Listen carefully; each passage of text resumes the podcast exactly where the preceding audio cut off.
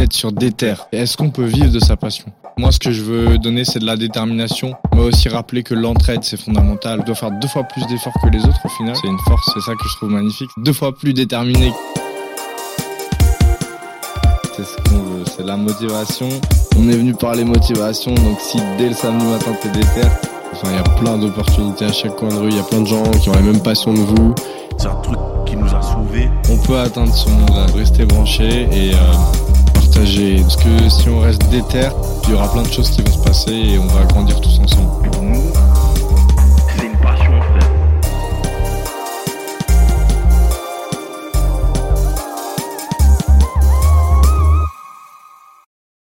Yo, c'est Guise et vous êtes sur des terres. Et aujourd'hui, je suis avec Guillaume Singelin. Salut. Salut Guillaume, ça va? Ouais, nickel, ouais. Donc euh, aujourd'hui, euh, tu vas nous parler un peu de ton parcours, de ta déterre. Pour ceux qui ne te connaissent pas, tu es auteur de BD. Ouais. Et tu viens de sortir notamment Frontières, qu'on voit juste là, qui est une BD qui, dont tu as commencé les premières ébauches il y a 10 ans. C'est ça, ouais. Et c'est assez impressionnant.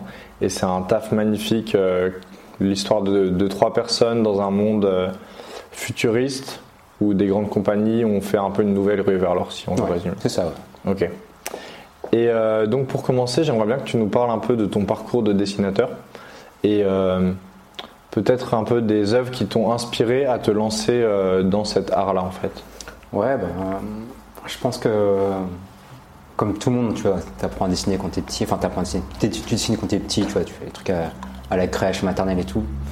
Et je pense que le switch avec les gens qui continuent à en faire un métier, en fait, c'est tu continues malgré l'adolescence. L'adolescence, c'est souvent le moment où tout le monde arrête de dessiner, puis euh, t'as quelques nerdos qui continuent à, à dessiner malgré, euh, malgré les sorties, malgré les autres activités et tout. Et je pense que ça vient vraiment de là que, que j'ai commencé ma carrière, vraiment, tu vois, me dire Mhm. que c'est un truc qui me plaît, qui, en fait, euh, qui me donne envie de. Tous les jours, j'ai envie d'en faire, tu vois. Ok. Et, et je sais que moi, quand j'étais gamin, mes, mes parents étaient pas mal sur la culture, donc on avait accès à des films, accès à de la bande dessinée française et tout. Et euh, avec mon frère, on a commencé, il est un peu plus grand que moi, il a 30 ans plus que moi, et on a commencé à choper un peu les trucs euh, qu'on voulait nous, tu vois, en kiosque et tout. Et je crois que le premier truc, ça a été genre Dragon Ball, Ok. qui était vendu à l'époque en petits feuillets à- dans les, dans les, ouais, dans les kiosques. C'était en quelle année à peu près pour que les gens s'y situent? Je dirais euh, peut-être 95-96, un truc comme ça. Ok. Et, euh, et ça, c'était un peu mon premier choc. Moi, j'ai beaucoup grandi avec le manga, et donc ça a été vraiment mes, Mm. mes grosses influences. Et donc, Dragon Ball, ça a été vraiment le premier truc. Et un jour, euh, on avait un magasin Emmaüs près de chez nous, où ils refont de, de l'occasion et tout. À un moment, mon frère, il revient avec pareil, un truc, un feuillet et tout. Il me fait, tiens, regarde ça et tout. Mon livre, c'est incroyable et tout. Il me fait, il y a les autres tomes qui sont là-bas, encore au magasin. Vas-y, on, on met en commun euh, l'argent de poche et on va tous les acheter. et ce truc-là, c'était Akira, en fait. Ok. Et, euh, et à partir de là, ouais, Incroyable. vraiment, euh, j'étais, enfin, c'est toujours un de mes, une de mes lectures préférées, tu vois. Enfin. En tout cas, en termes de dessin, c'est ce qui a vraiment envie de donner, de, envie de dessiner à fond la caisse, quoi. Hmm. Et donc euh, une fois que tu as eu ça, donc tu continues à dessiner tout le temps. Ouais. Et euh, quel a été ton premier pas, on va dire, euh, dans l'industrie de la BD peut-être? Comment, comment ça commence en fait quand on est auteur de BD Euh, C'est quoi? Est-ce qu'on va déposer ses planches euh, chez des éditeurs? Enfin, comment ça marche? Moi, ça a été un peu particulier. euh, en fait, euh, j'ai, toujours beaucoup dessiné. Et, et on va dire que je pense que mon premier pas, entre guillemets, professionnel, c'était, grâce à Internet. Mhm. C'était l'explosion des blogs à l'époque, l'explosion des forums de dessin. Il y a- toutes les communautés de plein de gens de France, voire même de l'étranger, qui commencent à partager des dessins sur les forums. Les gens en discutent, t'as des critiques, machin et tout. Mhm. Et, euh, en fait, c'était le premier lieu où j'ai pu côtoyer euh, à la fois des gens de ma génération qui, qui avaient vraiment envie de faire du dessin. Et aussi, il y avait beaucoup de pros en fait, sur ces sites-là quoi, qui, euh, Mhm. qui venaient là pour faire leur com, pour voir un peu ce que faisaient les plus jeunes. Et, euh, et en fait, des pépites. c'est ça. Et en fait, moi, j'avais, euh, j'avais pas forcément dans l'objectif de faire de la BD au, au tout début. Euh, moi, je voulais faire des études de dessin animé, je voulais bosser en dessin animé, Mhm. parce que euh, il y a des écoles très prestigieuses à Paris qui donnent voilà, envie quand tu aimes le dessin pur et dur, c'est vraiment, c'est vraiment Mhm. là que tu penses à aller. Et, euh, et en fait, ces concours-là, je les ai loupés. J'ai pas réussi à rentrer en animation. Ok. Et, et à côté de ça, sur les forums, à un moment, euh, il y a un auteur de, de bande dessinée qui me contacte, il me fait ouais, tout, j'aime beaucoup ton boulot. euh, J'en ai parlé à un scénariste, euh, il serait chaud pour, pour bosser avec toi. Ils en ont parlé aussi à l'éditeur, machin.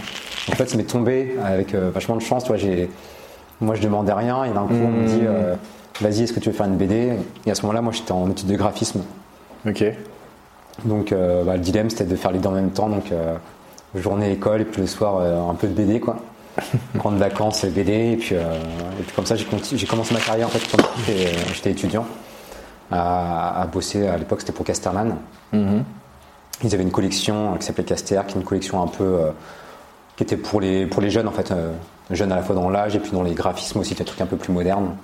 Donc euh, ouais, c'est comme ça que j'ai vraiment démarré euh, ma carrière. Quoi. Ok. Et du coup, cet auteur, c'était qui? Euh, c'est euh, alors c'est Antoine Carion qui se fait appeler Tentacle Eyes sur euh, internet, Ok. qui fait toujours de la BD en ce moment et j'ai bossé avec son scénariste qui s'appelait Anton Ozanam. Ok. Voilà. Et du coup, c'était ta première BD C'est ça, c'est ma première BD avec eux, ma première BD, ouais, on va dire en termes pro, tu vois, après je fais des petites BD pour moi, mais ça restait dans mes carnets. Mais là, ouais, c'était la première, première BD pro, et ce qui était bien, c'est que moi je m'attendais pas à faire ça, et en fait j'ai appris sur le tas euh, comment gérer un projet de. Mm. à l'époque, je c'était 120 pages, un truc comme ça. là. Ok. Donc c'était déjà quand même. C'était un- ouais, c'était- un un format. un peu one shot, euh, tu vois, euh, histoire, histoire complète en plus de 100 Mhm. pages. Donc ouais, j'ai dû, j'ai dû tout apprendre sur le tas, euh, comment gérer une narration. Alors je bossais avec un scénariste, donc ça a aidé à, Mm. à être cadré et tout. Mais, euh, mais surtout ouais, à apprendre à gérer un taf qui va durer euh, plus d'un an. Quoi. Donc euh, c'était assez particulier. Mais je sais pas, sur le moment, ça m'a. ça m'a- Je pense que j'avais tellement pas conscience du taf que c'était que ça m'a pas fait peur et je me Ok. j'y suis allé dedans euh, comme ça. Quoi. Et une fois que t'étais dedans, du coup, ça s'est déroulé comment? Ça s'est bien passé globalement, franchement. euh, L'avantage et l'inconvénient, c'est qu'on avait un éditeur qui était assez distant, qui faisait très peu de retours. Du coup, on était, Mhm. moi, j'avançais un peu en roue libre dans mon coin, donc euh, tu vois, j'étais j'étais tranquille. Assez libre. Mais euh, après, je sais le, le moment où j'ai un peu, un peu déchanté, c'est que euh, moi, je dessinais beaucoup, mais je faisais pas forcément beaucoup de couleurs. Tu vois, la mise en couleur, Mhm. c'était pas mon truc. Et là, d'un coup, bah, il faut le faire. Et, Ah oui. et du coup, j'ai dû, j'ai mis vachement de temps à trouver la technique. Au début, je voulais bosser sur ordinateur. euh, après, j'y arri- j'y arrivais pas et tout. Donc, je me dis, bah, je vais faire de l'aquarelle parce que c'est le seul truc que je sais faire. Sauf que faire de l'aquarelle sur 100 pages, bah, c'est un peu costaud. Il faut pas se louper, Tu faut pas, faut pas se foirer parce que sinon, il faut tout recommencer. Oh là là. Mais encore une fois, j'étais un peu, ouais, j'étais un peu candide sur le truc. Je dis bon, tant pis, tu vois, j'y vais. J'avais peut-être aussi les mêmes, euh, euh, les mêmes exigences que je peux avoir maintenant. Tu vois, maintenant, Mhm. je fais vachement plus attention aux détails, trucs comme ça. À l'époque, c'était ma première BD, tu vois, j'y allais. YOLO. Et puis, pour moi, il y avait même pas forcément de hum, d'idée de carrière en fait à ce moment-là, parce que tu vois, j'étais encore en études. Euh, je voulais retenter les écoles d'anime aussi euh, Mhm. après, donc. j'ai pris ça comme, un, comme une, une opportunité, mais pas forcément comme un plan de carrière précis. Quoi. Et, euh, et à partir de quel moment tu t'es rendu compte que, bah, du coup, j'imagine que tu kiffais ça et que ça pouvait potentiellement devenir ton métier, quoi? Ben, j'ai fait, du coup, j'ai fait une deuxième BD avec eux. Avec- Et d'ailleurs, la première BD, elle s'appelle comment? Euh, King David. Ok. On peut la retrouver encore aujourd'hui? Ah, maintenant, je pense que c'est, rare. C'est, Ah ouais? plus, plus imprimé en fait. Ok. Donc, euh, en occasion, je pense que ça doit se trouver assez facilement en occasion par contre. Ok. Et euh, du coup, la première BD se passe bien. Euh, les mecs sont chauds, ils me relancent sur une euh, deuxième BD, donc euh, je la fais. Elle s'appelle Pils, donc avec le même éditeur, même scénariste. Là, c'est pareil, tu vois, je suis toujours étudiant à ce moment-là. Et, euh, mais j'essaie toujours de tenter un peu les écoles. euh, Jean Gobelin, c'est vraiment l'école d'anime euh, prestige Mhm. à Paris. Oui. Euh, et là, je me souviens que la partie écrite, euh, tout se passe bien, je passe. J'arrive à l'oral, euh, j'essaie d'y aller, euh, tu vois, hyper motivé et tout. Et puis, euh, je me souviens, le jury me dit, euh, ils étaient au courant que je faisais de la BD, tu vois. Ah oui. Et euh, il y a un mec qui me pose la question, il me dit, ouais, tout, euh, est-ce que vous êtes prêt à, à dessiner un personnage, parce que tu vois, l'anime c'est particulier. Est-ce que vous êtes prêt à dessiner un personnage que vous n'allez pas aimer, faire des animations pendant des mois sur ce personnage-là, voir sur une prod ou un truc qui, qui vous plaît pas? Parce que c'est vrai que l'anime, en fait, tu rentres un peu comme un technicien et après Mm. tu évolues dans les postes, mais euh, au début tu rentres sur les séries qui sont à disposition, et puis voilà, tu, tu fais vraiment à la petite main. Mhm. Et moi j'essaie de lui répondre de manière convaincue, genre ouais, ouais, ça, ça m'intéresse. Et le mec, je pense qu'il a compris qu'en fait ça m'intéressait pas quoi. Et parce qu'en fait, ouais, en fait, je kiffais trop la BD, je kiffais trop faire mon Mhm. style de dessin. euh. Donc c'est, euh, je pense que c'est un peu ce moment, tu vois, je me dis, ok, pas grave l'anime, euh, c'était mon rêve, mais en fait, non, en fait, c'est vrai que ça m'intéresse plus. Mhm. Et finalement, la BD, en fait, je me sens hyper libre dans, dans le projet. Je, je suis... Ce qui est cool de la BD, c'est que tu es un peu comme un réal de ton film. Tu peux Mhm. faire ce que tu veux, tu peux mettre autant de figurants que tu veux, tu peux mettre autant de. Tu peux faire les séquences que tu veux, le style que tu veux. euh, il n'y a que toi à gérer, voire avec un scénariste et un éditeur, mais peut-être Mhm. 3-4 personnes. Là où l'animation, bah, dès que tu mets des idées, parfois c'est des équipes entières, c'est un, autre type de taf. Quoi. Ah oui, bien sûr. Et, euh, Et donc voilà, c'est un peu à ce moment-là, je me suis dit vraiment, euh, vraiment que ça m'intéressait euh, bah, de pousser plus quoi. Ok. Bah du coup, je vais faire une transition, mais dans Frontières, là, le concept de liberté revient beaucoup. Euh, Il y a, sans spoiler, hein, mais il y a notamment des personnages qui sont, qui se sentent en tout cas un peu prisonniers d'un système euh, qui les enferme dans des Mm. cases, on va dire. Et euh, du coup, on retrouve ça aussi dans ta personnalité, d'après ce que je comprends. Ouais, bah c'est. Oui, oui, non, bah après, c'est vrai que euh, moi j'ai plutôt un, un caractère euh, solitaire et je. Tu vois, quand il y a des trucs que j'ai envie de faire, bah, Mm. J'aime bien euh, avancer dans mon truc euh, un peu tout seul, tu vois, et me sentir. euh, Mm. c'est à la fois la liberté, et puis c'est aussi se sentir un peu au contrôle de son environnement, tu vois. Euh, je crois que des fois, le, le fait de dépendre de trop de gens ou d'être trop imbriqué dans une équipe, tu vois, je pense que moi, c'est un truc qui me ferait peur. Ok. Et euh, non pas que c'est négatif, hein, Mhm. mais, euh, mais en tout cas pour moi c'est pas ce qui me convient et, et c'est vrai que la BD permet ce, ce côté un peu, un peu liberté c'est aussi pour ça que je sais qu'avec cet éditeur là à un moment bah, ils m'ont dit bah, tiens est-ce que tu veux en faire un, un troisième tu vois, un Mhm. troisième bouquin? Et, euh, et là je commence tu vois, à prendre conscience du truc et on me propose une ébauche de scénar euh, et là tu vois le scénar me plaît pas et à ce moment là j'ai un déclic me dire euh, je peux prétendre à plus tu vois je peux je peux commencer à sélectionner mes histoires, je commence à comprendre ce que j'aime aussi en termes de narration, ce que j'aime en termes de, de récit. Et j'ai plus envie de faire euh, juste le dessinateur pour un scénariste, tu vois, j'avais envie, euh, même si après j'ai bossé avec des scénaristes, Mhm. en tout cas j'ai sélectionné vachement plus les gens qui, avec qui j'avais une affinité euh, très forte Ok. et un projet vraiment qui me, qui me parlait vraiment au fond des tripes, tu vois, pas, Mhm. pas juste faire de la BD pour, pour en faire mon métier, quoi. Ok. Et du coup, à ce moment-là, tu étais encore en études de graphisme? Euh, ouais, j'étais encore en études de graphisme, mais en fait, euh, donc là, j'avais du coup arrêté de bosser avec cet éditeur-là. Et euh, vient, euh, vient mon stage d'été, tu vois, euh, fin de l'année. Et, et en fait, dans une maison d'édition Ankama qui existait, il y a un, un mec qui bossait à l'édition, qui connaissait mon boulot sur Internet et tout. Tu vois, encore une fois, Internet m'a vachement aidé à ce niveau-là. Et euh, J'ai l'impression qu'effectivement, toutes les connexions que tu as pu faire, c'est. Ouais. c'est un, tu, tu sors vraiment de ta bulle en fait avec Internet. Ouais, Ok. C'est un, en fait, tu te retrouves avec des auteurs en fait qui habitent partout dans la France, euh, des éditeurs qui sont partout dans la France, même euh, aux États-Unis, des trucs comme ça. Et c'est vrai qu'Internet ça permet de tout rejoindre hyper Mhm. simplement quoi. Toi, t'habitais à Paris à ce moment-là? Euh, ouais, pour les études, j'habitais à Paris. Ouais. Ok. Et, et du coup, il y a un mec qui connaît mon taf. il en parle à- à- au directeur de collection qui est, qui est Run à, ce Mhm. moment-là. Ok. Et, euh, et du coup, bah, Run, Run me contacte et euh, il me dit Tiens, est-ce que tu- ça t'intéresse de travailler en Kama, faire de la BD et tout Moi, je suis ah, Je sais pas, je suis étudiant. euh, Hmm. même si j'avais déjà bossé avant, j'essayais au moins de me concentrer sur ma dernière, sur mes années d'études. Il me dit bah, c'est pas grave, viens faire un stage. Et du coup, en fait, j'ai fait comme ça euh, un stage à première année, un stage à deuxième année, où là j'ai découvert le monde de l'édition. La première année, j'ai travaillé sur un petit trailer pour une BD. Donc, Moi, je faisais un peu d'animation. Et deuxième stage, euh, là, j'ai vraiment bossé sur un projet de BD. euh, ça s'appelait, euh, à l'époque, c'était le lancement de Doggy Bags, qui était une série Ok. d'anthologie et d'horreur. Donc voilà, j'ai fait en ça en stage et, euh, et à ce moment-là, à la fin, à la fin du stage, il me dit ok, euh, salut et tout. Euh, Il me dit par contre, euh, moi je vais, je vais, je vais, je lance la production de mon film Mutafukaz là dans quelques mois. Mhm. Ça va se passer avec le Japon, machin. Et je fais ah mais c'est chaud parce que moi il me reste ma dernière année à finir et tout. Il fait bon, réfléchis-y et tout. Je démarre en septembre ma troisième année de graphisme. Mhm. Et là, il y avait un... c'était une école qui était plutôt pas mal, ça s'appelait l'EPSA, c'était à Paris. Mais la troisième année était très différente. Et là, je fais une semaine et je vois les nouveaux euh, programmes de l'année, euh, les nouveaux profs et tout. Et puis là, je me dis, ouais, non, ça, ça m'intéresse plus et tout. euh. Donc là, je rappelle Run, je fais, ok, euh, c'est toujours chaud, c'est toujours un bon pour que je vienne bosser euh, sur le film. Là, du coup, il me dit oui. Et puis du coup, là, je suis parti chez Ankama, euh, où j'ai pu enfin faire un peu d'animation, enfin, du- de la pré-production de, de films. Ok. Mais voilà, voir un peu ce milieu-là aussi. Donc, euh, c'était une super expérience parce que j'avais à la fois le côté animation, il y a le côté euh, euh, BD pur et dur, et le côté édition, donc voilà, comment, comment marche le marché, euh, comment on sélectionne des auteurs, euh, comment, comment on fait de la fab sur les bouquins, et tout. Donc en fait, j'avais une vision hyper globale du, du milieu, ça, c'était, en termes d'expérience, c'était top. Quoi. Ok.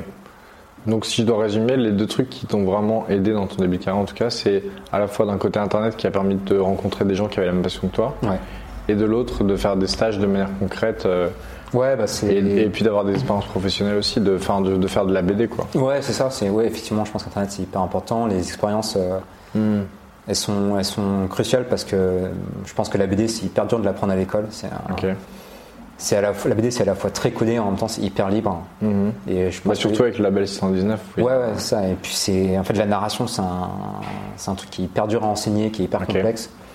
Tu peux faire quasiment tout ce que tu veux tant que c'est justifié et tout. Et Mhm. du coup, les écoles, je pense que c'est un peu compliqué parce que les écoles vont plutôt t'apprendre des sortes de, de trucs euh, assez techniques, genre faites Mhm. ci, euh, mettez tel nombre de cases, euh, mettez des bulles comme ci, comme ça. Alors qu'en fait, en BD, tu peux, si tu le fais intelligemment, tu peux tout déconstruire. Quoi.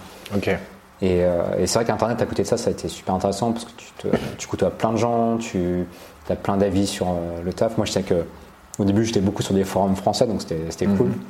Et à un coup, je me suis dit, tiens, je vais sur les forums américains. Donc déjà, ça m'a vachement fait apprendre l'anglais, c'était top. Et d'un coup, je voyais plein de styles différents, des, du comics indé, des mecs qui font du comics de super-héros. Et, et c'est marrant, tu vois, c'était il y a- il y, a plus de, il y a plus de 10 ans. Et maintenant, je vois, c'est des mecs qui bossent sur le dernier Spider-Man, un truc comme ça. Donc je me dis, tiens, c'est cool, c'était ce petit groupe de, de personnes qui s'étaient Mhm. retrouvées à un endroit. En fait, tout le monde est reparti dans. Chacun a pris son chemin, mais chacun a, a trouvé une- un, un bon lieu, tu vois. Donc, ouais, Internet, c'est top. Ça permet, même aujourd'hui, ça permet de contacter des éditeurs. Moi, j'ai j'ai eu la chance d'être édité aux États-Unis. euh, un peu plus tard. Et ça, c'est grâce aussi, pareil, encore une fois, à Internet, où il y a un, mec qui est tombé sur mon blog et tout, qui me dit, Mhm. tiens, si tu veux faire la BD. Donc, euh, ça, ça, ça casse un peu la, la distance, ça casse aussi un peu le, peut-être le cérémonial de, de se dire, euh, ouais, je fais un dossier BD, je dois faire ça dans une belle enveloppe. Alors, non pas qu'il faut être trop, forcément, des fois, trop amical, des fois, t'as des mecs qui déboulent euh, dans tes messages et ils parlent comme si t'étais euh, leur meilleur pote, c'est un peu, c'est un peu étrange. Mais en tout cas, c'est vrai que ça permet de, le contact facile et ça, c'est, c'est top. Hmm. Et euh, la BD, c'est un, un milieu qui est réputé pour être assez difficile quand même. Enfin, comme tu disais tout à l'heure, justement, c'est encore assez niche. Ouais. Euh, D'ailleurs, je crois que c'était hors, euh, Ouais, hors c'était caméra. en off, tu disais que c'était un milieu assez niche. Et je voulais savoir justement comment tu vis avec euh, cette contrainte-là, en fait, que parmi euh, la pop culture, ou à côté, par exemple, tu as le manga, ou tu as justement les dessins animés, etc., Mhm. qui sont peut-être plus grand public, euh, comment tu arrives à, à t'en sortir dans ce système-là et à te dire, ouais, je vais continuer dans cette voie-là, même si. euh, C'est ouais, c'est toujours un peu c'est toujours un peu le dilemme. toi, comment tu le ressens en fait en tant que- qu'auteur? En fait, c'est frustrant et bien aussi, c'est que euh, c'est frustrant parce que des fois, tu as l'impression d'être vraiment dans une niche effectivement et de parler qu'à des gens qui sont ultra fans de BD ou à des médias qui sont que spécialisés BD. Alors, c'est pas que c'est pas des gens intéressants, mais t'as l'impression que ton, ton taf va jamais un peu euh, dépasser ce plafond de verre en fait. Parce que euh, la BD aura toujours un peu une aura, un peu euh, c'est pour les enfants ou c'est pour les ados, même si ça change doucement, tu vois, mais euh, où voilà, il y a, il y a un public franco-belge qui est, qui est une, autre, une autre niche encore, donc c'est des fois tu as l'impression de, ouais, de, de, de taffer uniquement pour les gens que ça intéresse déjà de base, tu vois. Et, et ce qui est cool quand, dans les métiers de création en général, c'est que de partager avec des gens et de, de faire découvrir des trucs, tu vois, c'est ça qui est cool Mhm. aussi, c'est de, de s'ouvrir à d'autres domaines et tout, donc donc des fois il y a un côté un peu frustrant, puis c'est vrai que un- du coup ça fait un petit milieu qui est un peu plus compétitif, même si moi j'ai eu de la chance en termes de, de ma carrière. Hmm. Après ce qui est agréable aussi c'est que euh, bah, comme c'est un milieu de niche, bah, en fait on, on y gagne une certaine liberté et peut-être on s'enlève un peu de pression aussi, tu vois. Je pense que quand tu bosses, je sais pas, sur une grosse série télé, un truc comme ça, bah directement c'est des, des gros budgets, c'est euh, Hmm. tu es obligé de parler à beaucoup de gens, donc tu dois vachement soit polisser ton discours, soit euh, faire attention à, aux diffuseurs, trucs comme ça. Hmm. C'est vrai que la BD, il y a un côté un peu plus euh, niche, mais en même temps un peu plus libre, parce que bah, ça, son côté qui a moins d'impact, bah, du coup, c'est moins, tu peux être un peu plus agressif et ça le rend un peu euh, ouais, plus libre en fait. Donc c'est donc faut, faut vivre un peu avec les deux, tu vois. Donc euh. Il y a des moments où tu dis est-ce que euh, quand tu regardes les chiffres des ventes et tout, et tu dis est-ce que j'ai touché un peu mon plafond, tu vois, genre Mhm. ok mon, mon lectorat s'étend et euh, ça bougera pas. Puis tu t'aperçois des fois que certains bouquins, bah, en fait, tu arrives à toucher plus de gens et euh, donc voilà, ça évolue un peu doucement comme ça, donc euh, donc c'est, particulier. Après, moi, c'est un- maintenant, moi, tu vois, je me, je me sens bien, tu vois, c'est un domaine, c'est un milieu qui, m'intéresse toujours autant. Ok. Et en plus, je crois que maintenant, donc, tu écris des BD, mais à côté, tu conseilles aussi des jeunes auteurs. Ouais. Comment tu. euh, Est-ce que c'est, ça te permet aussi, euh, enfin, pour parler financièrement aussi, Est-ce que c'est, ça te- ce qui te permet de vivre, c'est la vente de BD ou c'est d'autres activités que tu fais à côté aussi? C'est euh, c'est d'autres activités en fait. on va dire que les, gagner de l'argent sur les ventes de BD, c'est assez rare en fait. On- Ok. on- nous en fait, on, quand on- la plupart du temps, quand on fait un projet de BD, en fait, on est payé en avance, donc euh, Mhm. c'est une sorte de- d'enveloppe qu'on reçoit et euh, après les, les- les ventes vont servir à rembourser en fait ce- cette avance. Après l'avance, tu la gardes. Si ça se vend pas bien, tu- Mhm. tu la gardes quand même. Mais du coup, il faut quand même passer un palier en fait de vente pour commencer à toucher euh, de l'argent sur, euh, sur chaque vente. Moi, je commence à toucher un petit peu d'argent avec les- mes bouquins, mais tu vois, c'est parce que c'est des bouquins qui ont plusieurs années, qui continuent à se vendre doucement, et puis Mhm. tu vois, ça arrive. Mais en tout cas, je me suis jamais basé là-dessus pour, euh, pour, euh, pour gagner financièrement ma vie. Moi, je me suis plus dit, euh, bah, je vais faire d'autres activités dans le dessin. Mhm. Donc, ça va être de l'illustration pour, euh, pour des magazines, euh, des couvertures de bouquins, Des euh, podcasts des couvertures de podcasts. Et puis là, depuis, depuis 3-4 ans, le jeu vidéo aussi, ça, il commence à avoir une demande pas mal dans, dans le jeu vidéo d'avoir des artistes purement illustratifs. Donc, euh, donc c'est ça en fait, c'est trouver cet équilibre-là avec euh, d'autres petites activités qui permettent de, euh, de faire des mois normaux, tu vois. Parce que c'est vrai que la BD, c'est un, c'est un milieu qui, qui paye pas énormément. Et en plus, c'est c'est des temps de production qui sont super longs. Quoi. C'est, Mhm. tu vois, sur Frontier, c'est facilement 2 ans et demi, 3 ans. Donc, donc ouais, il faut, faut à vivre avec l'avance qu'on a. Et en général, c'est pas, c'est pas énorme par rapport à ça. Donc, Mhm. Soit tu mises sur les ventes, mais bon, ça arrivera après et c'est un pari. Soit tu fais un peu autre chose à côté, c'est ce que je fais. quoi. Ok. Donc l'important c'est de se diversifier dans plusieurs. euh, Bah ouais, moi je trouve que c'est en Ouais. tout cas si sans, sans vouloir comment dire euh, vouloir faire plein de fric, tu vois, c'est- Mm. ça n'a jamais été mon but, mais au moins vivre euh, Ah sereinement, tu vois. Ok. Et, euh, et en plus, ça permet, si, si ton calendrier le permet, ça permet de, de changer un peu d'air, de, de tester des, des styles graphiques différents, de se faire aussi connaître différemment. C'est vrai que moi, il y a des fois, il y a des gens qui m'ont dit ah, Tiens, j'ai joué à tel jeu, j'ai vu que tu étais cara designer là-dessus. Euh, Du coup, j'ai vu que tu as sorti une BD, donc euh, ils vont voir la BD. Et puis inversement, des gens qui me suivent sur, le, sur la BD, bah, ils vont aller sur les jeux vidéo. Tu vois, donc c'est cool, ça fait des ponts aussi entre différents médiums. Pareil, tu vois, des, j'ai fait Donc t'as des couvertures. gens qui te connaissent pour plein de raisons différentes. C'est ça, ouais. Et moi, je, trouve ça, je trouve ça cool, tu vois. J'ai pas. Mon œuvre, c'est pas que mes bouquins qui sortent, c'est un peu, c'est un peu cet ensemble de, petites productions. euh.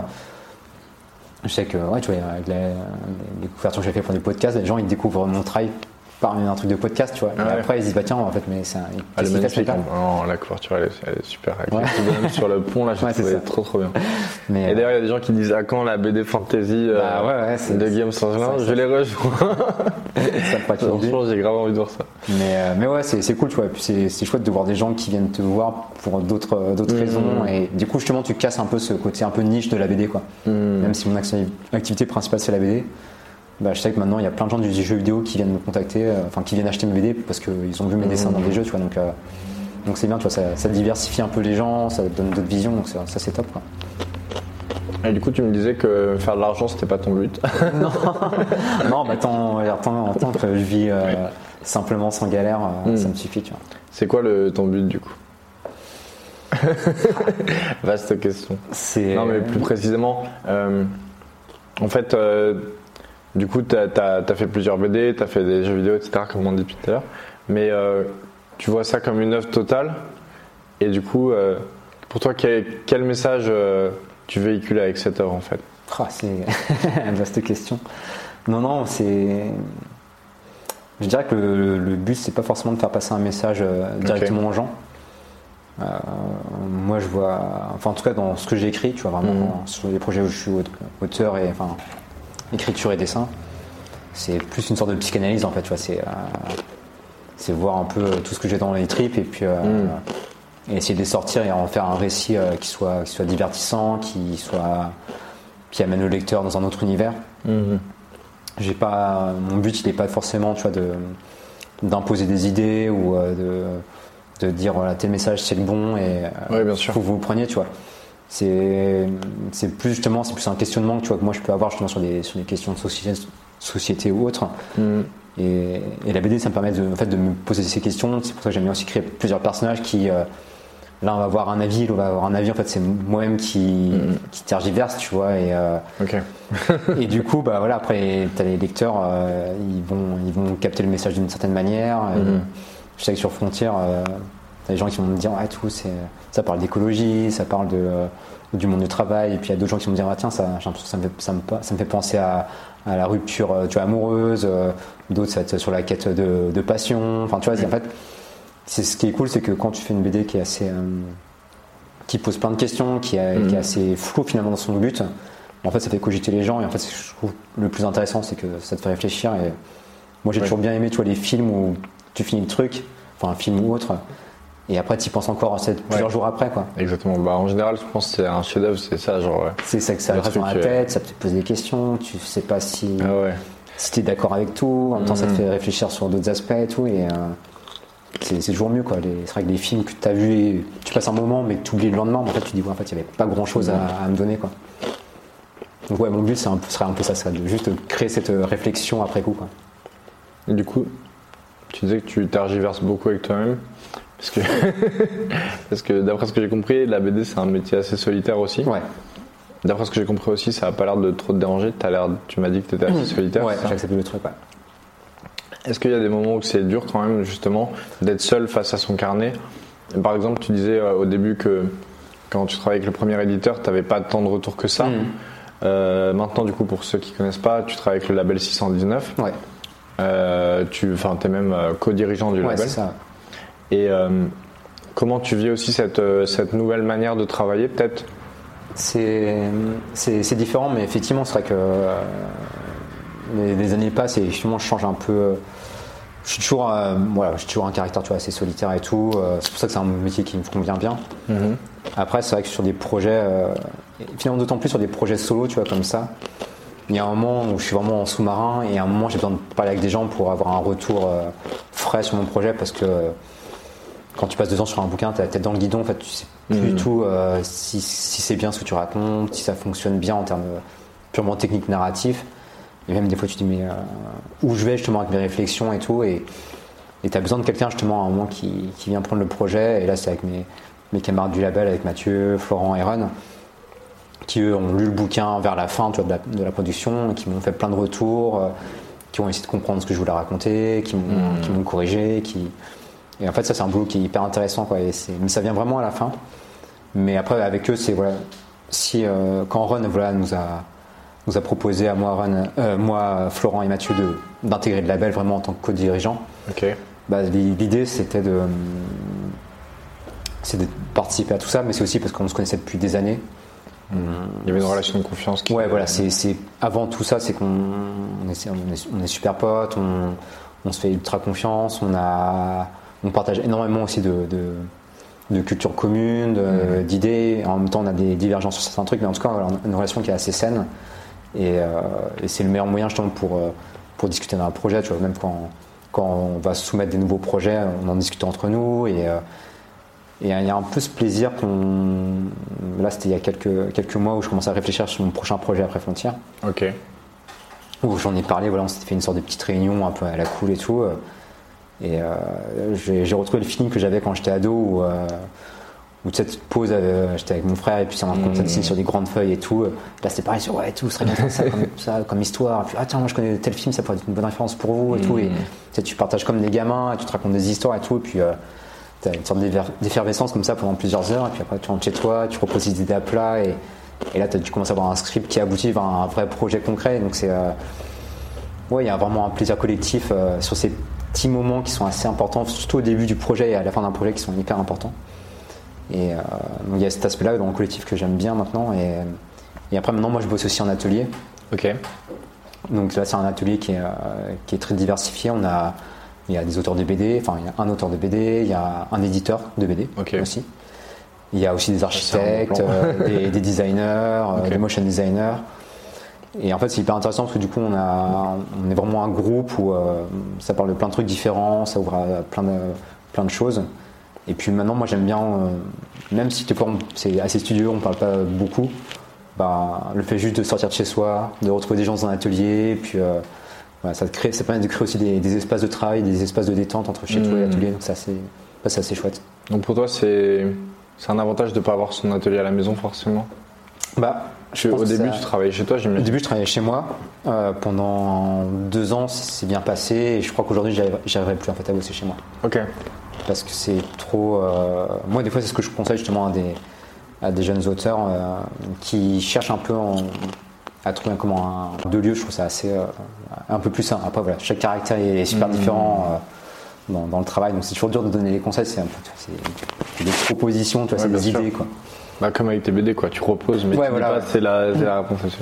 Mais ouais, pour toi, c'est important d'avoir un équilibre quand même entre euh, justement le taf et, euh, et la, la sphère privée, quoi. Ouais, bah, ouais, après, c'est- de toute façon, c'est un.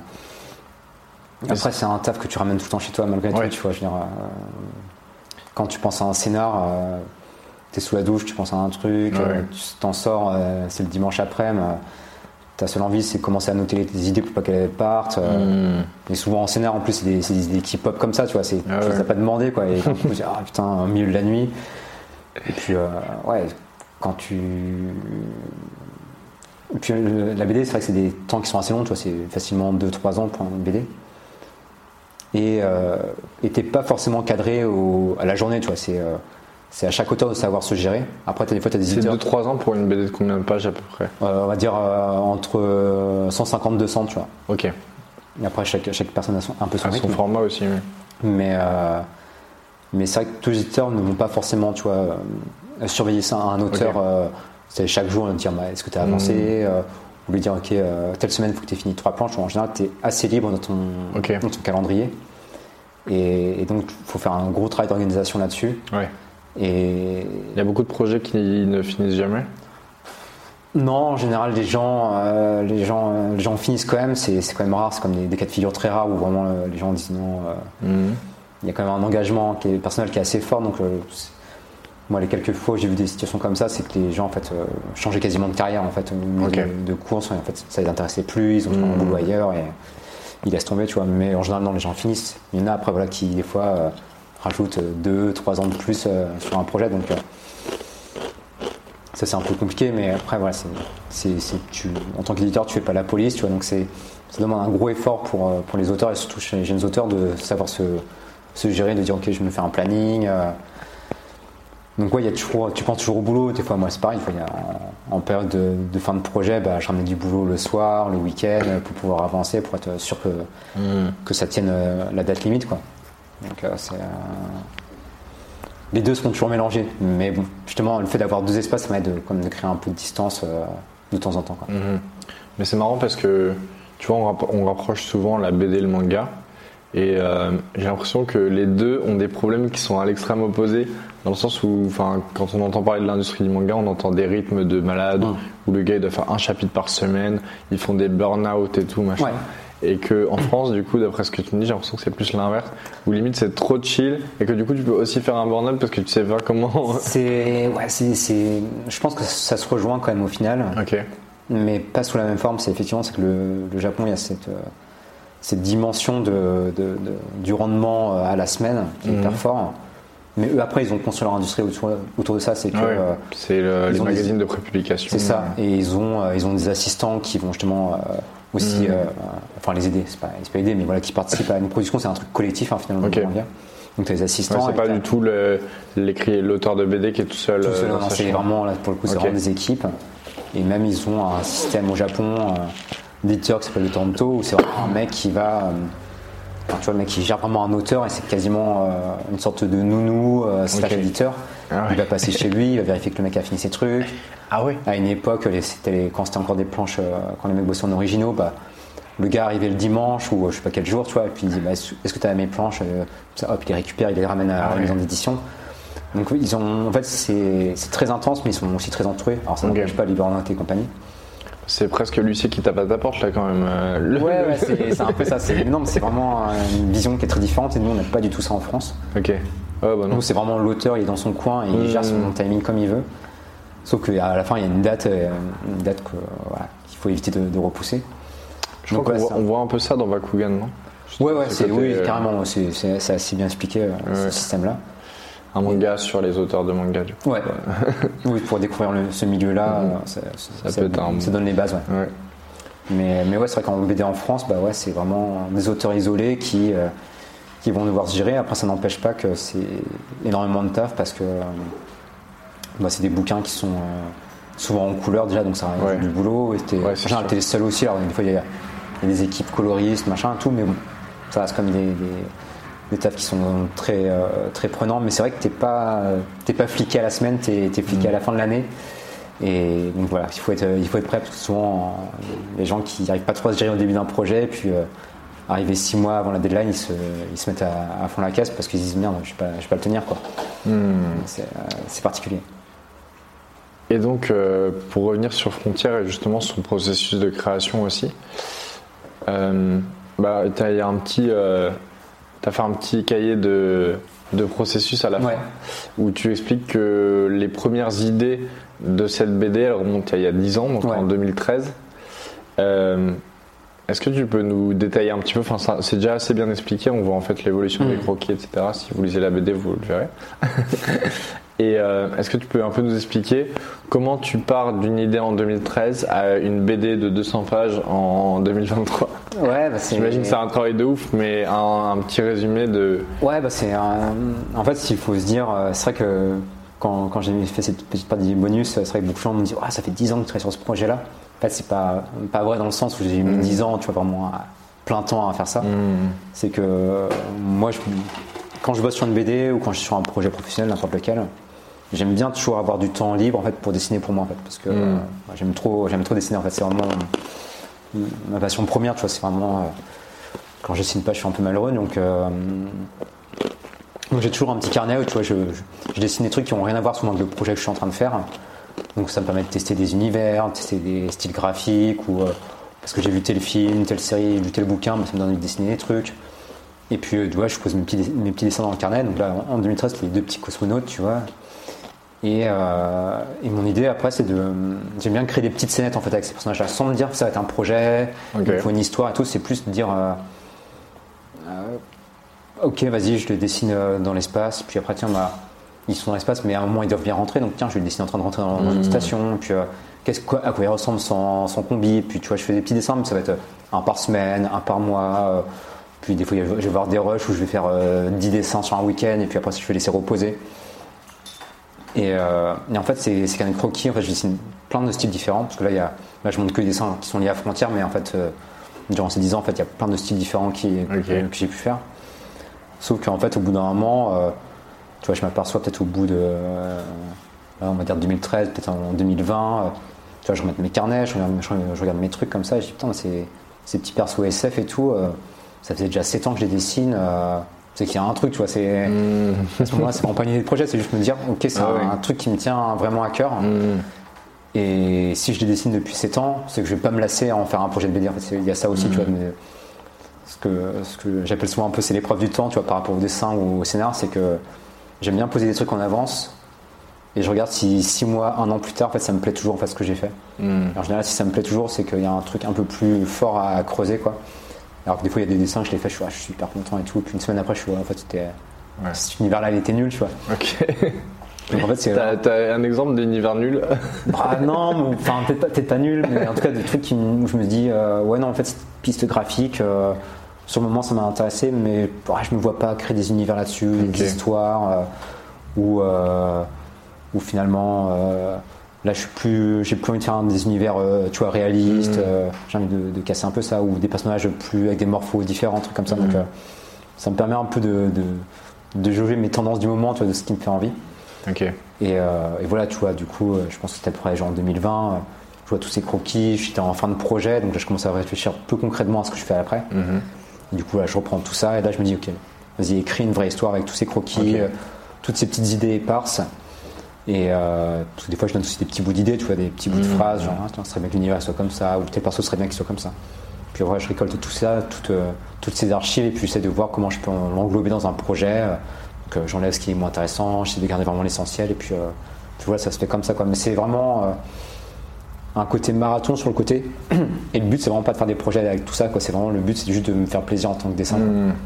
Et c'est presque un, un jeu, tu vois. C'est vraiment comme quand t'es gamin, tu joues avec tes Playmobil. Bah là, c'est pareil. C'est hop, euh, tu seras content d'un univers, une histoire euh, vite fait. Puis euh, tu laisses dans ta caisse, et puis à un moment, tu la ressors ta caisse, et puis tu essaies de voir ce que tu peux en faire de, de concret. Quoi. Ok. Ok, ok.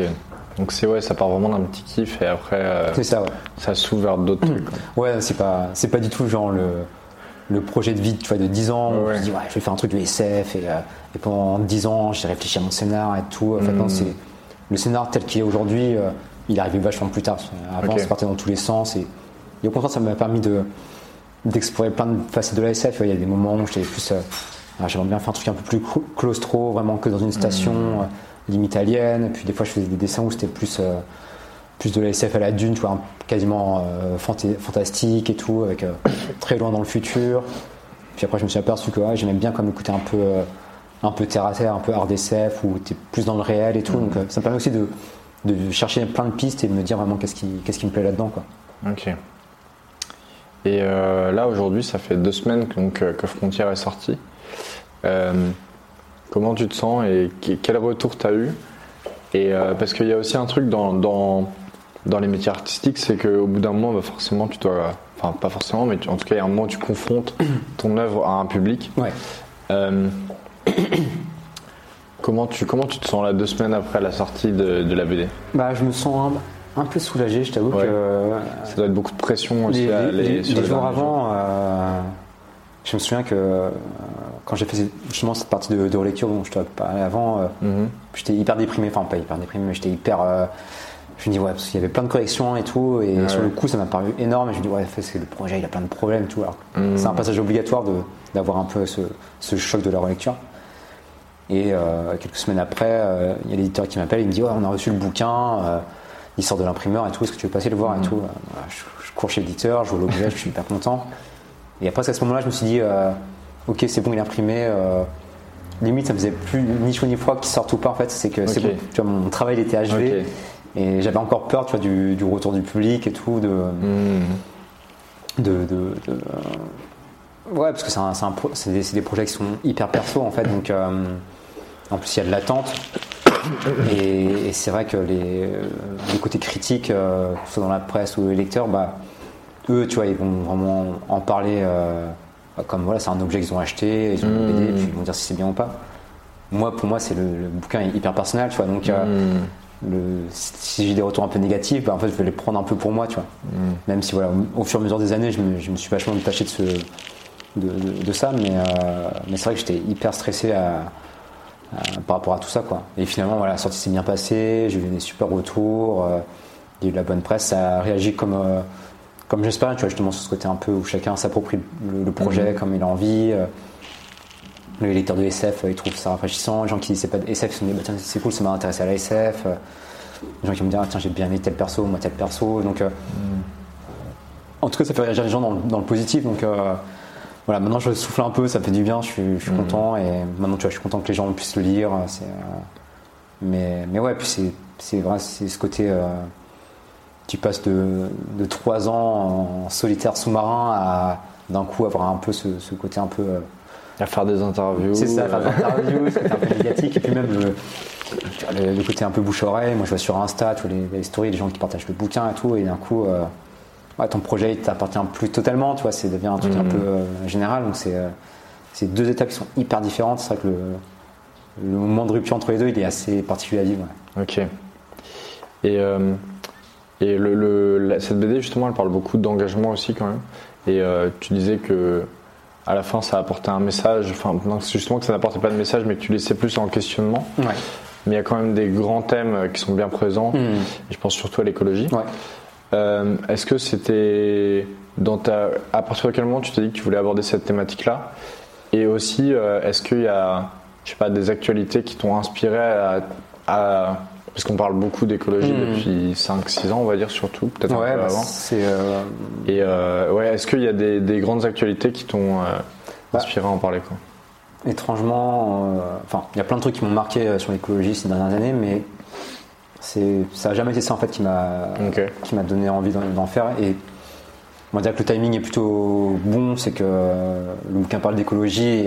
Effectivement, on est dans une époque où euh, ça devient une question assez centrale, mais moi, mon père a bossé, euh, a bossé sur des, des protections de parcs, euh, Ok. euh, protection de zones sauvages et tout. Donc, en fait, j'ai toujours grandi avec cette notion de, ouais, il y a des lieux naturels qu'il faut protéger, qu'on peut pas faire n'importe quoi, qu'on construit des trucs au bord de la mer, quand Ouais. on met des industries à droite ou à gauche. Donc en fait, pour moi, ça a toujours été un sujet euh, normal, tu vois, en fait. Hmm. Et, et c'est vrai que ces dernières années, en fait, de voir autant d'actualité là-dessus, ça m'a presque choqué en me disant, genre, mais ça devrait être euh, logique de, de, de penser à l'écologie, tu vois, ça devrait pas être une Mhm. question euh, presque politique, tu vois, c'est une question de- d'humanité, tu vois, c'est euh, t'es sur une planète, tu la détruis ou, ou pas, tu vois, donc euh, c'est même pas une question de bord politique ou de quoi, tu vois, c'est normalement c'est un, un truc qu'on doit tous savoir, tu vois. Hmm. Et c'est vrai que de voir autant d'actualité là-dessus, je me dis, c'est fou, c'est que c'est. euh, pour des gens, c'est pas encore un truc euh, qui est prioritaire ou qui, est, euh, qui est important, quoi. Toi, c'était limite instinctif, quoi. Ouais, voilà, et. Et C'est vrai qu'on le ressent même euh, dans la manière dont tu traites les animaux, etc. Enfin, y a un- On sent que tu as un vrai amour pour euh, la vie et, Bah, c'est et ça, le, ouais. vivant- le monde vivant. Plutôt. Moi, j'ai toujours, euh, moi, j'ai toujours été un peu. pas mal bercé aussi avec un peu tous les. toutes les cultures asiatiques où c'est tu vois c'est animiste culture des ancêtres trucs comme ça Ok. où ouais chaque chaque élément a, a de l'importance tu vois. Il y a un peu il y a un peu une âme dans, dans tout tu vois et, euh, et c'est important tu vois de, de- de faire attention à ces choses là puis j'ai grandi avec plein d'œuvres euh, assez écologiques tu vois je te parlais de, de Ouais, Dune euh, en SF c'est purement écologique euh, tous les tous les Ghibli tous les Miyazaki ça parle de, de nature et tout. Donc ouais en fait c'est en fait c'était très naturel d'en parler c'est j'ai même pas cherché à le faire en fait c'était ça venait, ça venait directement. Moi, je sais qu'un- par rapport à l'écriture de scénario, j'ai un, pote qui me, qui me disait en fait, euh, en- un bon scénar, c'est tu euh, t'écris pas ce que tu as envie, c'est t'écris ce que tu as besoin de dire, enfin ce que tu as besoin en fait au, au fond de toi, tu vois. Hmm. En fait, c'est des idées qui viennent des tripes, elles doivent sortir comme ça. En fait, c'est pas c'est pas juste se faire un kiff de raconter telle histoire. En fait, c'est vraiment un truc que, que tu as au fond de toi. Et tu vois, je pense que cette question l'écologie, pour moi, c'est tellement naturel, bah, il fallait que je, je l'intègre dans mon projet, quoi. Hmm.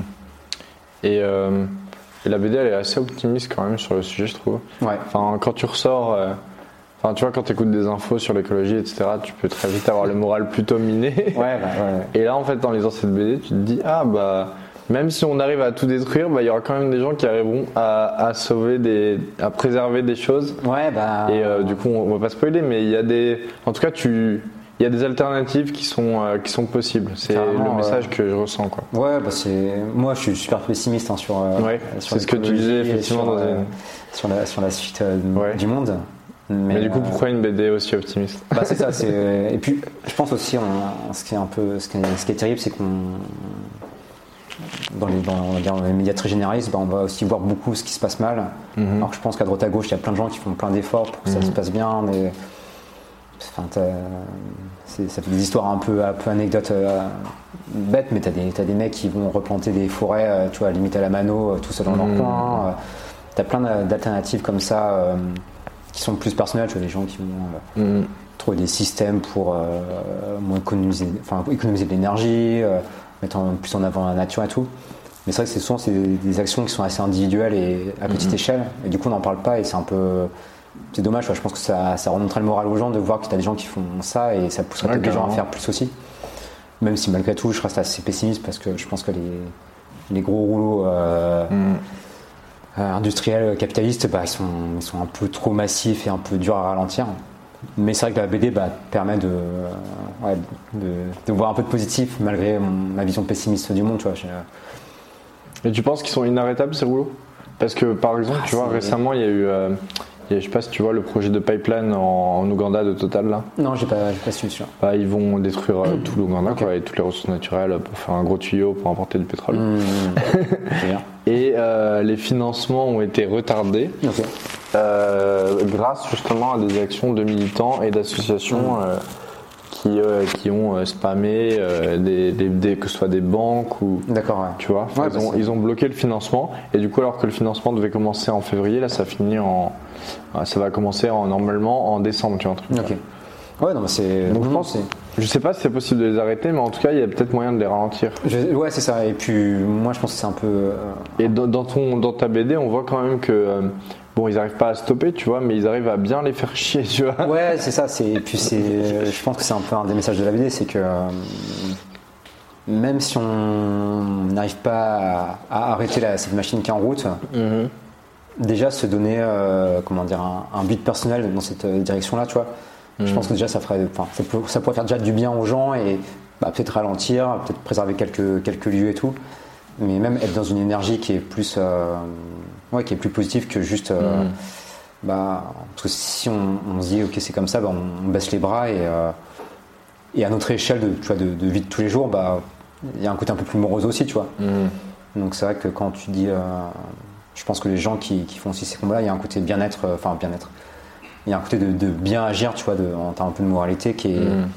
qui doit être assez, assez stimulant aussi, quoi.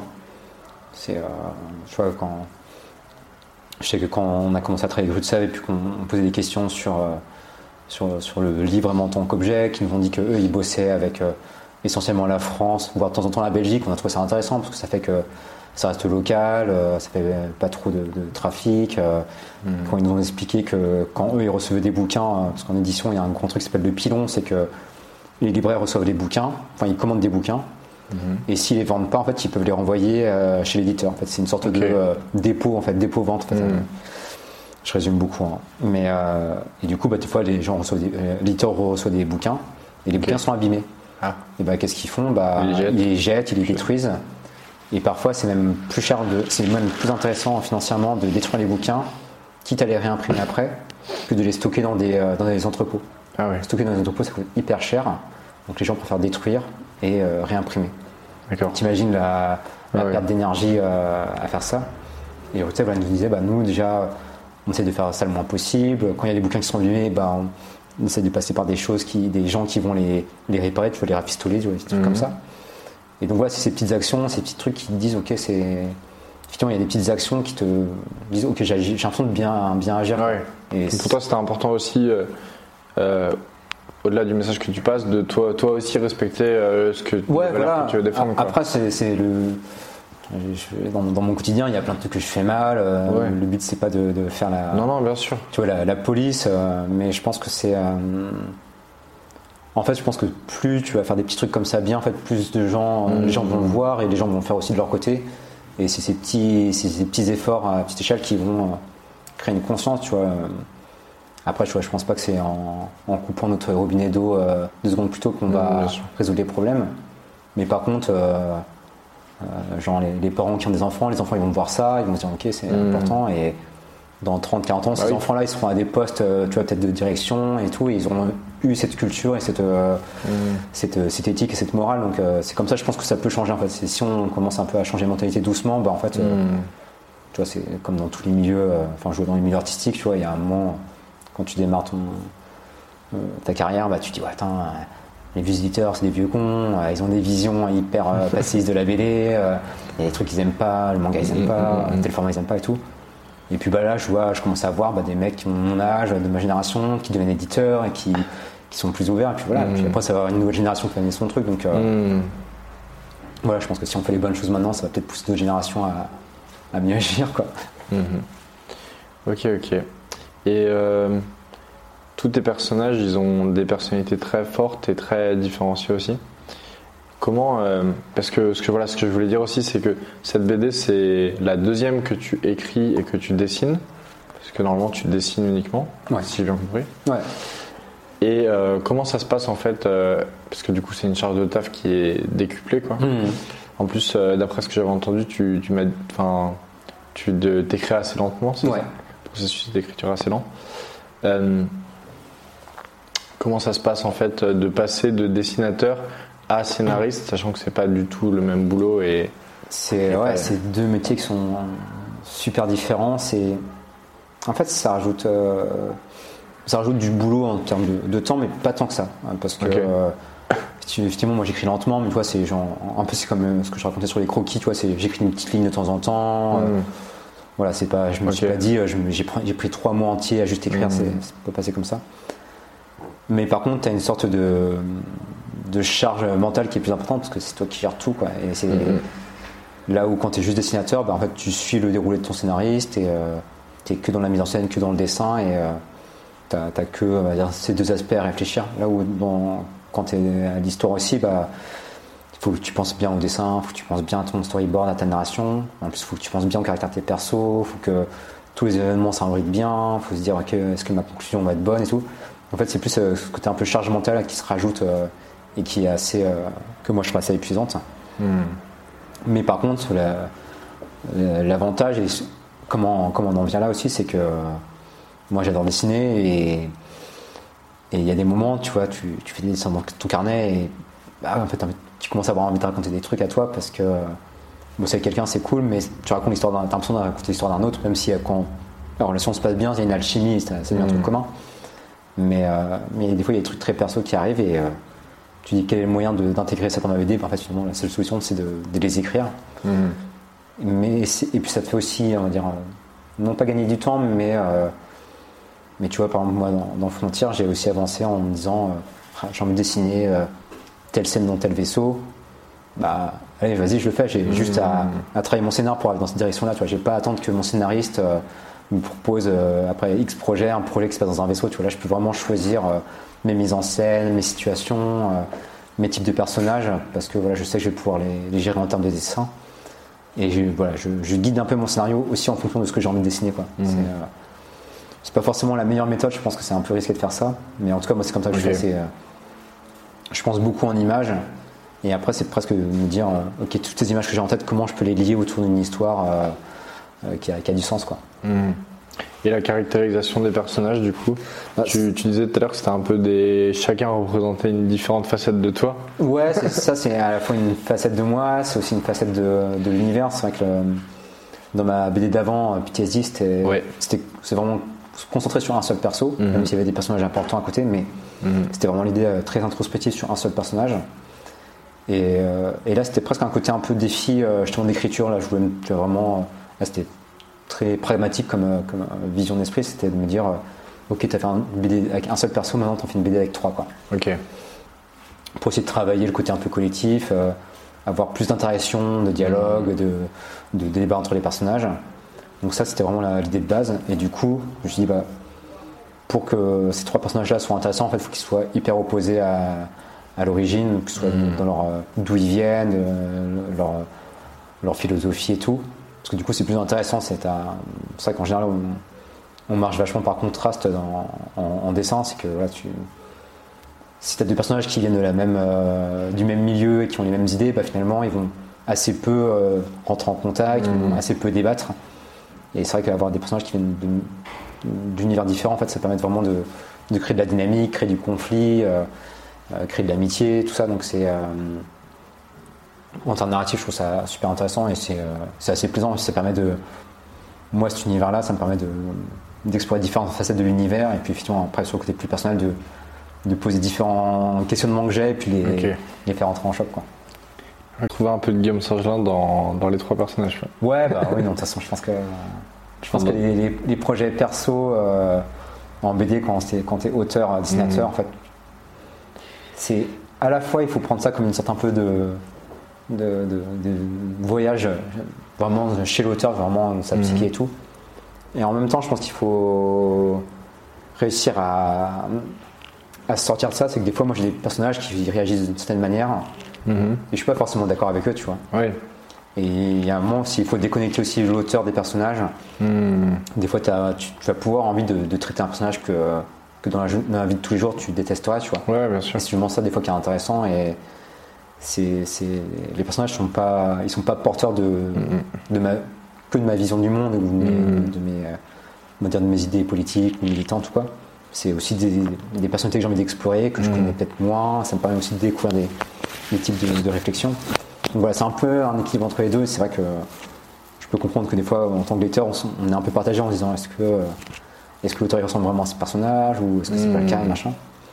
Mais, euh, mais moi, je vois hein, quand je vois des, des projets perso euh, de potes. euh, je vois certains détails, je dis ok c'est tellement, c'est tellement ça, c'est tellement lui, il, il a, il a- Ok. il a cristallisé dans une bulle euh, tout, sa- tout son caractère. Excellent. Ça c'est assez marrant. ouais. Mhm. Et euh, au-delà des trois personnages principaux, moi il y a un personnage que j'ai bien aimé aussi, c'est Isaac. Je trouve que c'est un bon personnage secondaire. Et surtout j'aime bien son évolution, parce qu'au début il se fait grave bully et il finit en chef d'équipe. Euh, Est-ce que c'était important aussi pour toi d'avoir des personnages secondaires avec des... Parce que du coup, je pense que c'est une histoire d'évolution frontière. C'est euh, des changements de, de personnalité, enfin ils se rendent compte de certaines choses qui vont pas dans leur vie et ils changent complètement. Ils, Ouais. C'est un peu euh, ouais un comment dire un changement de vocation quoi. Ouais. Et, euh, et Isaac, il a une bonne, un bon step up aussi, je trouve. Ouais, il évolue bien. Ouais, c'est, vrai que c'est, c'est une petite, euh, c'est une petite storyline annexe Mhm. qui m'a. Vraiment, à la base, c'était vraiment un personnage vraiment ultra secondaire. Quand Ah ouais. arrivé la première scène et puis basta quoi. Mhm. Puis finalement, tu vois, je me dis, tiens, c'est bien comme de réutiliser des personnages qu'on connaît euh, Mhm. au travers du bouquin pour créer un peu des repères. Et finalement, quand je le plaçais de, de lieu en lieu, de scène en scène, je me dis, tiens, c'est bien de le faire un peu évoluer. Et, et ouais, je trouve ce personnage qui est. euh, bon, ce que j'aime bien, c'est qu'il c'est un mec euh, plein de bonne volonté, qui est travailleur et tout. Ouais. Mais il est juste euh, super maladroit au début. Il est maladroit, il est un peu gauche. euh, il- et, et justement, j'aimais bien ce côté que l'héroïne, au début, le, lui rend assez mal ça, tu vois. Alors, Mhm. et, et, presque exécrable avec lui et Ouais, tout. ouais. Alors qu'en fait, non, c'est un, c'est un bon gars. Et finalement, ça, il y, a un- il y a un retour presque tu vois, de karma où finalement, Mhm. le fait d'être d'un bon gars, bah, en fait, ça, ça a payé au fur et à mesure de son évolution. Donc, euh, c'est. Ouais, c'était chouette à, à faire. Et puis, c'est mais c'est vrai que c'est beaucoup sur l'évolution des personnages et beaucoup sur euh, Mhm. trouver sa place, quoi. aussi, ouais. Trouver le truc qui te convient et tout. Donc, euh, ouais. Mm. Et il y a un côté quotidien aussi où tu les vois dans leurs activités fait, euh, de tous les jours. Tu vois vraiment là où ils dorment. euh. Ouais, moi, Taf et tout. cet aspect. euh, Moi j'aime bien le début où tu as vraiment l'impression qu'on te fait une visite guidée d'un nouvel appartement. Genre. Ah, tu- ouais. avec la caméra qui suit un peu. Et... Ouais, mais moi, j'aime bien. euh, J'aime bien moi tous les tous les récits euh, hyper posés qui montrent le quotidien et qui Mhm. arrivent à ouais à magnifier ces moments qui sont anodins en fait euh, dans la vie de tous les jours Mm. parce que c'est aussi moi c'est aussi des trucs euh, auxquels tu me raccroches tu vois finalement. Ah oui. Des fois tu, tu- tu fais un petit truc et finalement si t'en profites bien en fait ça peut être ça peut être cool et c'est pas forcément cool dans le sens genre il faut c'est génial tu vois mais genre non, profiter de ces petits moments ok ils sont pas très Ouais, ça importants fait partie de la vie aussi. mais ils sont là aussi, quoi. Donc, Mm. il faut, euh, faut les accepter, il faut les prendre. Et puis, euh, et puis moi, ça me permet aussi, en plus, en, en termes de narration, de d'écrire un peu des ellipses, de, Mm.